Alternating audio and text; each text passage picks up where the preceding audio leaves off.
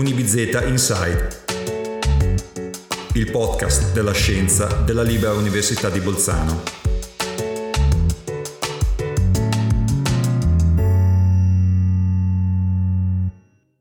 Buongiorno, ben ritrovati con Unibizeta Insight. Do il benvenuto a Rosella Gennari, la nostra ospite di questa puntata del podcast di Unibizeta. Buongiorno Rosella. Buongiorno Arturo, è piacere di essere qui con voi.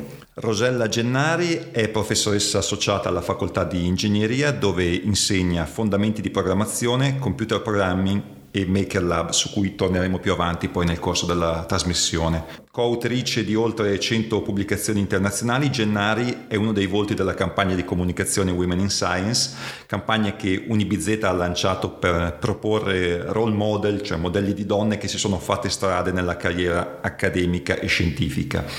La professoressa Gennari è stata responsabile di diversi progetti come ad esempio Terence, un progetto il cui obiettivo era lo sviluppo di un sistema di apprendimento adattivo per eh, ragionare sulle storie per bambini dai 7 agli 11 anni con difficoltà di comprensione dei testi. Un impegno il suo sempre a cavallo tra tecnologia informatica e pedagogia, ma prima di affrontare le tematiche di ricerca desidero chiederle di parlarci della sua carriera. Prima di affrontare le tematiche di ricerca desidero chiederle di parlarci della sua carriera, di quello che ha fatto prima di arrivare a Bolzano. Ecco. Come è arrivata a insegnare informatica in una facoltà di informatica prima e di ingegneria adesso, partendo da una laurea in matematica e a cosa si è dedicata prima di arrivare all'Università di Bolzano? Sì, il percorso è stato effettivamente lungo e diversificato. Eh, la, inizia con la passione per la matematica e il ragionamento astratto, nello specifico per quelli che sono quelli che si chiamano sistemi formali per il ragionamento. Eh, nei sistemi formali si cerca di concettualizzare quali sono gli enti primitivi, quali sono le relazioni fra gli enti, tra le quali le relazioni temporali. C'è una ragione per cui lo dico e torneremo su questo argomento successivamente, per poi appunto condurre dei ragionamenti in modo automatico o semiautomatico su questi concetti. Partendo da questa passione ho poi cercato di esplorare quali fossero le opportunità vicine o lontane per approfondire ciò che mi piaceva fare e all'epoca, in quel momento, l'opportunità migliore è stato un eh, master, un percorso di master in um, logiche computazionali all'Università di Amsterdam e da lì a 24 anni me ne sono andata appunto a cercare fortuna all'estero. Eh, dopo il master in logiche computazionali ho incominciato un dottorato su temi affini, quindi spostandomi sempre più verso piano piano un percorso più applicato um, di queste componenti astratte eh, nel quotidiano. È stato un percorso lungo, chiaramente non è stato svolto nel breve termine di un dottorato, anche se all'epoca erano quattro anni. Ha voluto dire anche percorrere un postdoc di ricerca sempre ad Amsterdam e poi ritornare in Italia con un, la legge del rientro dei cervelli all'epoca con un altro postdoc all'FBK a Trento e da lì il salto è arrivato verso l'Università di Bolzano che all'epoca stava aprendo una serie di opportunità promettenti a livello di ricerca con un contratto da ricercatrice a tempo determinato e spostando proprio in quel contesto sempre di più la mia ricerca verso le applicazioni. Quest'anno lei si è aggiudicata il South Tyrol Free Software Award, ovvero il premio software libero dell'Alto Adige Nell'ambito di SFS Con, la conferenza sul software libero appunto nella provincia di Bolzano che si è tenuto al Noi Tech Park. A differenza delle edizioni precedenti, eh, quest'anno il premio non è stato assegnato a un'azienda privata o alla pubblica amministrazione, ma a una ricercatrice e docente universitaria e fa naturalmente piacere eh, che a vincerlo sia stata una docente di Unibizeta. Cosa ha significato per lei questo riconoscimento? È stato molto importante da due punti di vista, un punto di vista professionale e un punto di vista personale. Incomincio col professionale. E una delle motivazioni eh, espresse durante la consegna del premio, tra l'altro da un mio ex studente, quindi anche quello mi ha fatto particolarmente piacere, una delle motivazioni, dicevo, era proprio eh, l'allargare il concetto di open software a conoscenza aperta, strumenti aperti, aperti allo sviluppo, al co-sviluppo. siccome da anni mi occupo di coprogettazione e di co-sviluppo di tecnologie non soltanto per gli utenti finali, ma con gli utenti delle tecnologie per promuovere anche una riflessione sull'uso e sul consumo delle tecnologie, Ecco allora che avere questa nuova interpretazione di questo tre- premio dal punto di vista professionale per me è stato un riconoscimento di anni di lavoro in tal senso.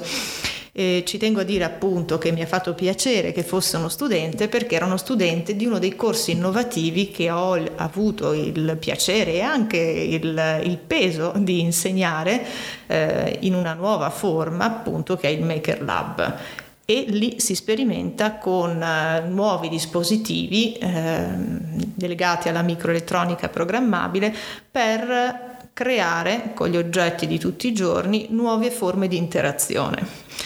Eh, dal punto di vista personale, a parte appunto il discorso dell'avere uno studente che ha riconosciuto eh, quanto ha preso durante il percorso e eh, l'apporto portato anche alla cittadinanza, alla società nei lavori svolti di coprogettazione e co-sviluppo, a livello personale mi ha fatto piacere che mi ha fatto sentire ancora più collegata a questo territorio eh, di quanto già lo fossi accennato al co-sviluppo, eh, vediamo che è una costante insomma, sua, nel suo lavoro di ricerca e anche nel suo lavoro di insegnamento, diciamo, questa, questa, attenzione al, all'aspetto cooperativo dell'utilizzo delle tecnologie. Siamo abituati invece adesso molto spesso anche da profani a considerare le tecnologie informatiche come eh, strumenti che in realtà aumentano la competizione, ma c'è modo di vederli anche diversamente.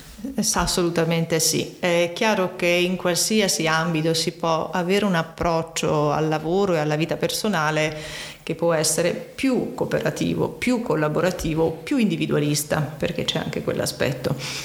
Eh, per carattere probabilmente, per formazione, eh, preferisco un approccio collaborativo. E, Faccio un esempio concreto, eh, calandolo all'interno del mio percorso di ricerca e del percorso di dottorato di quella che è stata la mia prima vera dottoranda, cioè Alessandra Meloni, ora eh, in carriera come professoressa associata alla Ca' Foscari di Venezia. Alessandra eh, nel suo percorso di dottorato ha affrontato il, um, il problema di dover portare la progettazione in una forma co verso i bambini mm, e la progettazione di quelli che all'epoca erano i videogiochi. Eh, in una forma co. La forma co poteva essere competitiva o collaborativa e è stata scelta la forma cooperativa, quindi collaborativa con una certa serie di strutture, di rinforzi, di strategie, di tecniche, proprio perché in un contesto scolastico si è ritenuta la forma più opportuna e per farlo ha attivato una collaborazione con la Facoltà di Scienze della Formazione e abbiamo avviato una collaborazione con quelli che erano allora agli inizi eh, gli esperti di elettronica che potevamo trovare eh, nel contesto. Tra le aree di ricerca elencate nel suo profilo sulla pagina eh, del, del, sito dell'Università di Bolzano rientrano l'interazione persona-macchina, l'interaction design, il making e il technology enhanced learning, ovvero l'apprendimento potenziato dall'uso delle tecnologie. A questo proposito non passa giorno che sui media non, non esca un articolo relativo ai vantaggi e soprattutto ai pericoli dell'uso di tecnologie basate su forme di intelligenza artificiale il suo lavoro invece è interamente rivolto all'empowerment tecnologico delle giovani generazioni, a vari livelli, dai ragazzi che hanno difficoltà cognitive fino invece a quelli, chiamiamoli più scafati, insomma più a loro agio con, eh, con le tecnologie, ma che devono comunque maturare una sensibilità verso possibili usi e abusi della tecnologia. Può parlarci un po' del suo lavoro con le scuole e dei progetti che sono nati nel corso degli anni? Volentieri, il lavoro con le scuole è sempre al centro del mio percorso di ricerca e anche il percorso didattico.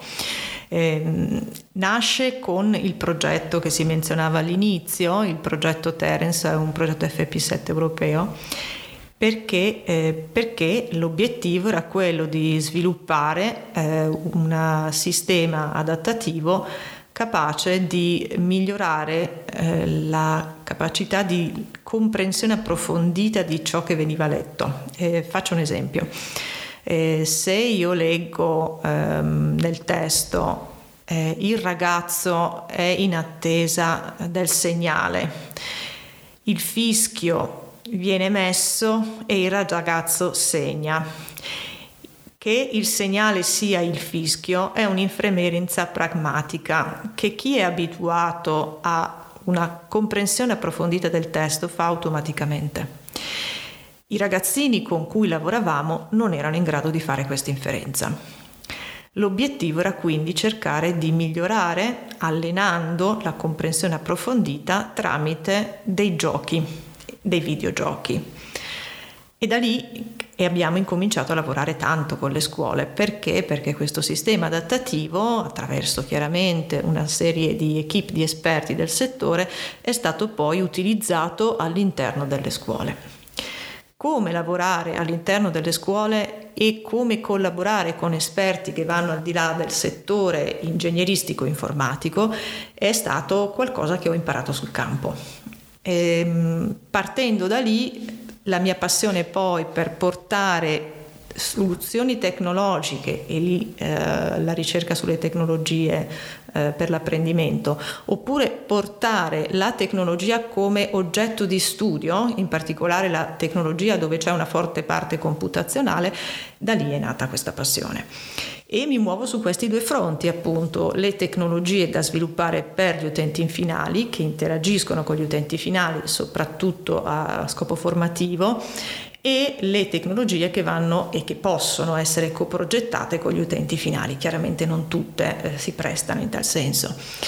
In tutto ciò, soprattutto nella parte eh, di co-sviluppo, si cerca di portare la riflessione. Come ehm, portare la riflessione a persone differenti, da un lato nel momento in cui si sviluppano tecnologie con gli esperti del settore, facendo considerare quali sono gli utenti finali, i loro bisogni, le loro necessità, o l'impatto delle tecnologie stesse sull'ambiente, quindi nei termini di materiali, di costi per l'ambiente dei materiali che si utilizzano dall'altro nel momento in cui si coprogetta e si co-sviluppa con gli utenti finali, cercando di adattare quali sono i criteri che si utilizzano per gli esperti, per le persone che esperte non sono, o cercando di far emergere dalle persone quali sono quelli che loro ritengono criteri, riflessioni, modi di pensare importanti per avere una soluzione adatta. Quindi questo è un po' un percorso, eh, quello della scuola e quello dell'utente finale che attraversa tutta la mia ricerca. L'interdisciplinarietà della sua ricerca si può far risalire anche diciamo, a un'esperienza personale?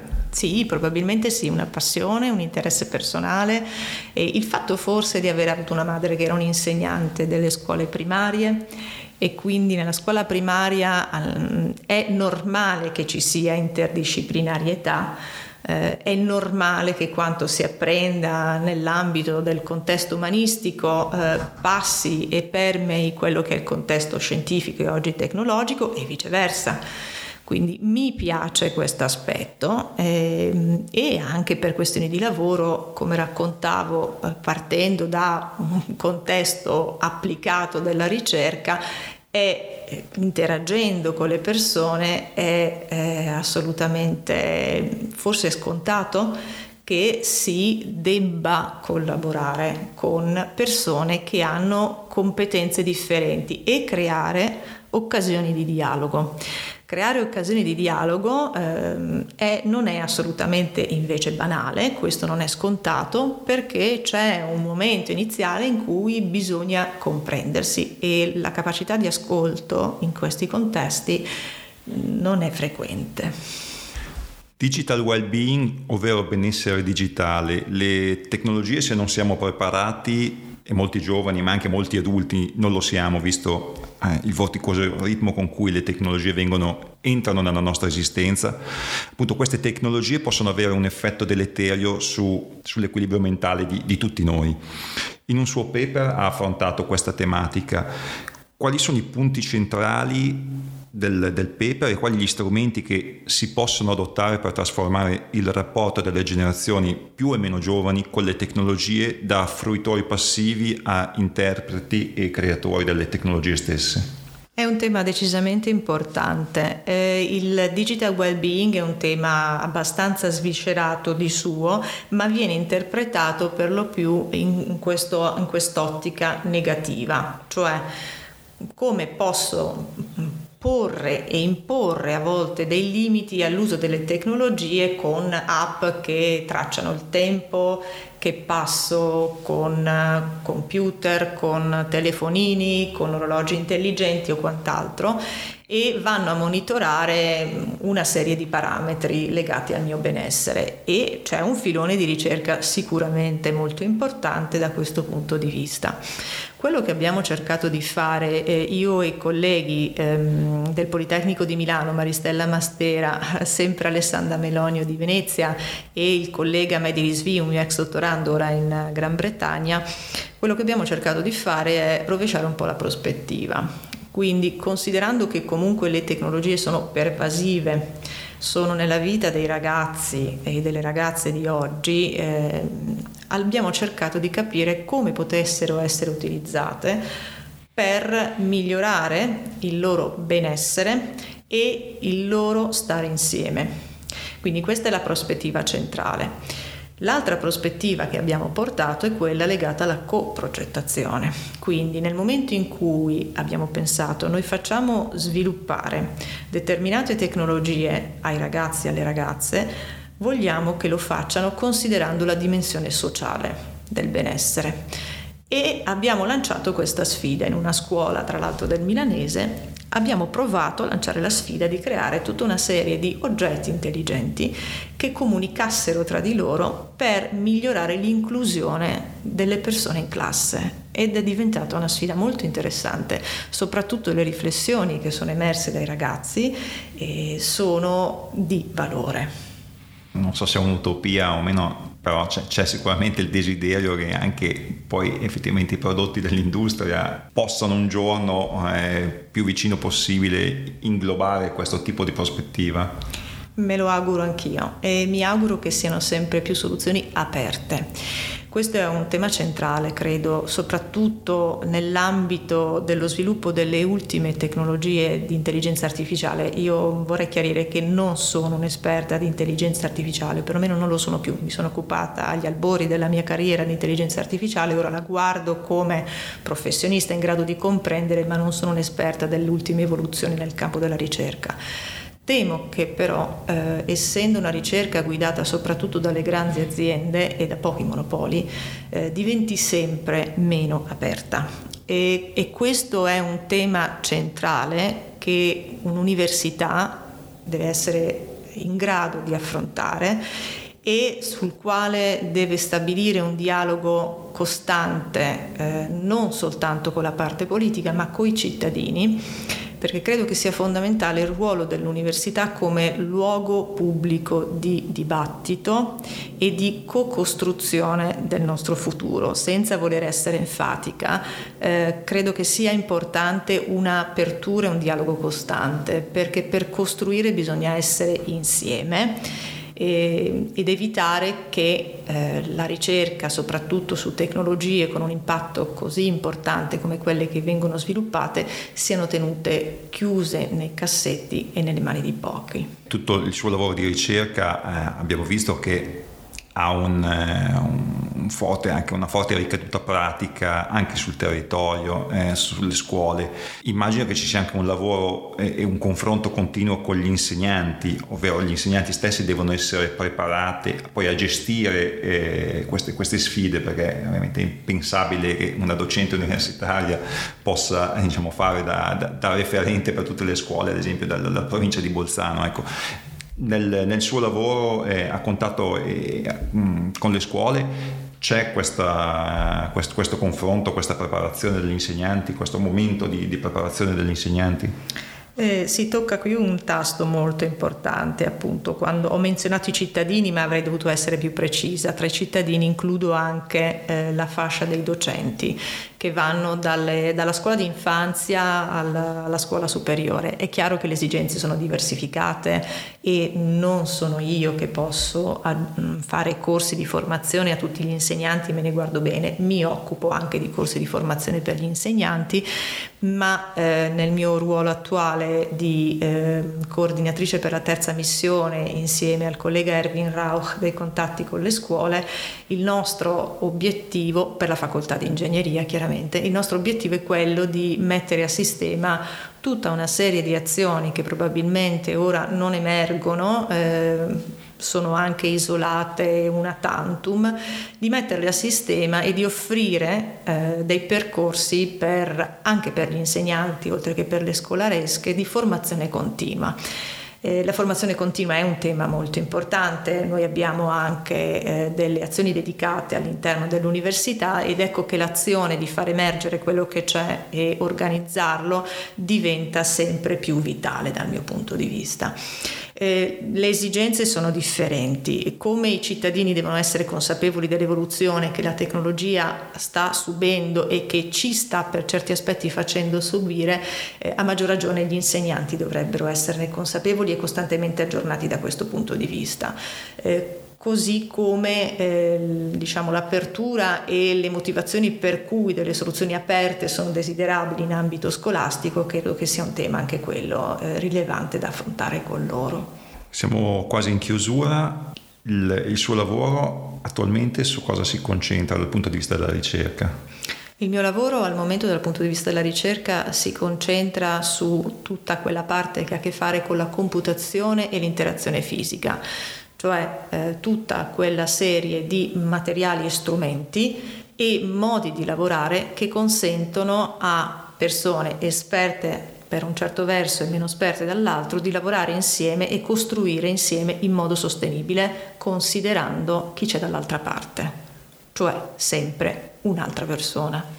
Rivolgo a lei la stessa domanda che ho rivolto anche alle altre colleghe, quali sono i consigli che, che dà alle studentesse o alle ex studentesse che appunto volessero affacciarsi a, a una carriera in ambito scientifico? Il consiglio che do loro è quello che do anche a mio figlio, quello di eh, tenere gli occhi aperti, la mente aperta e soprattutto nel momento in cui eh, si è nella scuola superiore cercare di interessarsi un po' a tutto. Eh, il torno al co. Eh, in, soprattutto nel futuro credo che la collaborazione può essere svolta in maniere differenti, sarà sempre più importante per arrivare a una vera collaborazione bisogna essere in grado di comprendersi. Ecco che allora la capacità di avere una formazione di base abbastanza diversificata sarà fondamentale, perché sarò in grado di comprendere chi ho dall'altra parte non è un esperto del mio settore. Se mi chiudo a riccio non, in grado, non sarò in grado di eh, capire chi ho davanti. Professoressa Rosella Gennari, grazie per questa conversazione. Grazie a lei Arturo Zilli.